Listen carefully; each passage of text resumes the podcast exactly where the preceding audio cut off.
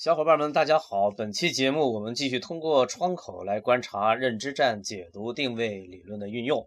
这一期节目我们庖丁解牛的对象是第三十一期节目小米一代诞生前的一次线下见面会。窗口的选择非常重要，创业之初是创建品牌的一个特殊的阶段，那段日子是我们观察的重点。从中我们可以发现跟品牌创建直接有联系的许许多多蛛丝马迹，而这正是我们创业中的小伙伴们更感兴趣的，对吧？至于今年的新品发布会嘛，我们观察的重点就不一样了，因为今年对于小米而言，问题的关键已转化为如何在小米这个品牌所特有的定位方向上继续前进。接下来，我们就一起来透过现象看本质，看看雷军同学是如何来创建品牌的。雷军反复强调，小米不是中国的苹果。他说，一是做不到，二是即使那么去做了，也会离死不远。这里他强调的正是认知战是一场如何在消费者心智中进行注册的战争。人们对什么更有印象？对，人们往往不忘的是品类的第一名。所以，明智的做法是开创新品类，并且做到底。我们是如何记住 iPhone 呢？是因为乔布斯重新定义了手机。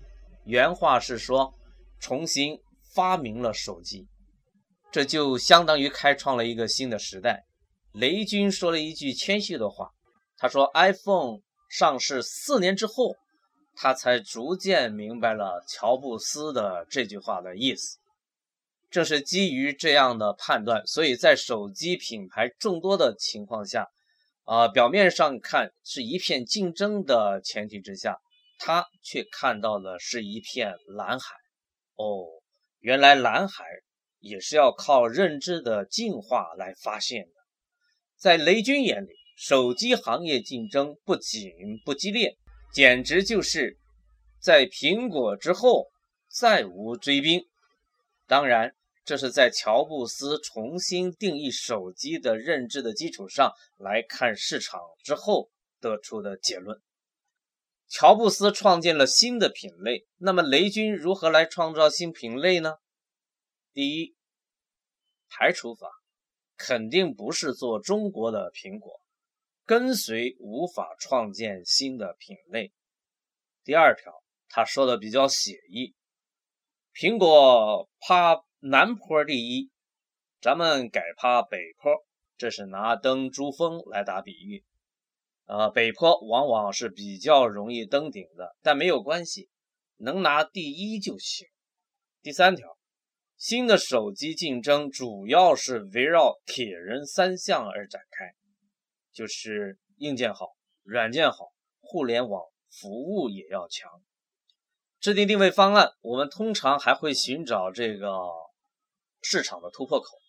那雷军寻找的突破口又在哪里呢？他说：“乔布斯是神，他不需要听用户的反应。”乔布斯说：“消费者也不知道自己要什么。”而雷军谦虚地说自己不是神，是人。那么人如何来做呢？与乔布斯正好相反，是要听用户的反应。乔布斯很牛，他的手机操作系统 iOS 是一个封闭的系统，而小米的操作系统米 UI 这是一个开放的系统，欢迎全球的发烧友一起来参与。最后的结果也证实，米 UI 的确是全球发烧友一起努力之下的产物。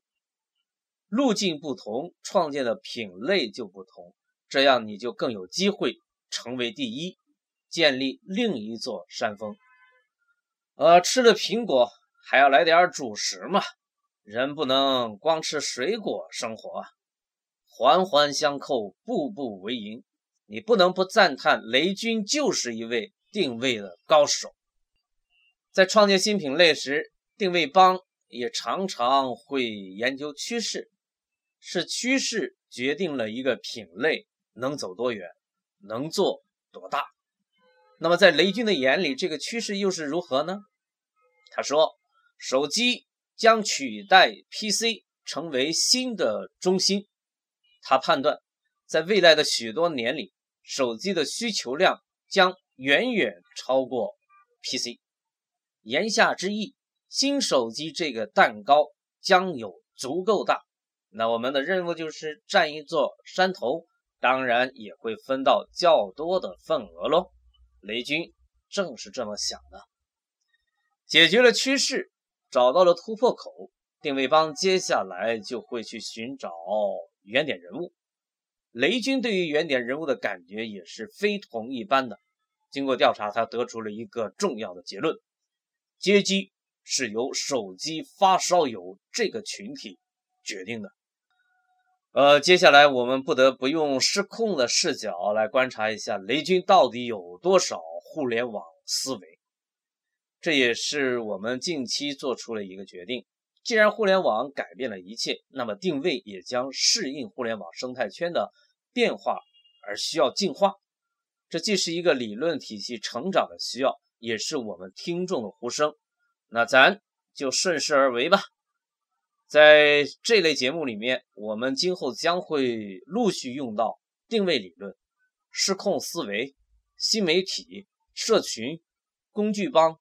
众筹等等工具来为小伙伴们进行深度的解剖一个个的案例，希望能够帮助到大家迅速建立起在互联网时代创业所需的知识操作系统。当然，这还是不够全面的。对于我来说，我缺乏工科的底蕴，这是我没有办法提供给小伙伴们的。好在在不久的将来。会有一整套很牛的自媒体会横空出世，那可是一帮凶猛动物。当这帮家伙出现在互联网大草原时，不仅会带来一片惊叹，还会使一大批集互联网思维、微创新、为营销讲座混饭吃的所谓的专家们饭碗不保。而真有那么严重？但这是我们的福音，对吧？呃，到时。我一定会在第一时间通知大家抢先收看，也许有内测版哦。雷军反复强调，小米不是一家一般意义上的手机厂商，而是一家互联网公司。这说明雷军已经早早的认识到了，未来的企业都是互联网的公司。所以，小米不是金山，也不是卓越，也不是金山加卓越。而是一家全新的互联网公司。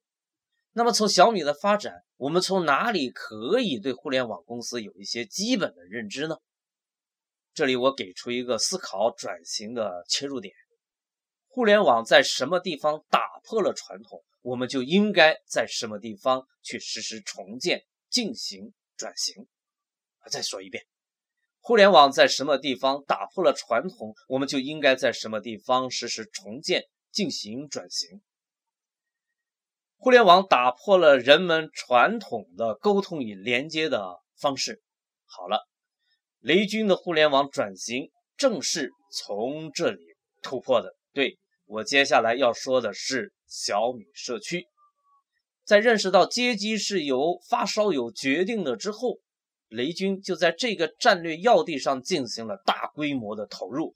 不仅仅是时间与精力上的投入，还包括资金与人力上的配合，并且由此建立了一整套米 UI 的互联网协作工作模式与包容的架构。这个变化是巨大的，这就意味着有一大批原点人物、手机发烧友直接参与了小米手机的设计环节。这难道不是一场革命吗？在小米社区上发出的帖子。仅仅是聊天的口水话吗？天下武功唯快不破。雷同学为什么会发出这句感叹呢？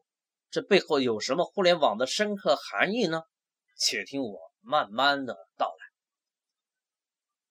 互联网压缩了一个品牌的成长周期，我们也可以理解为打破过去。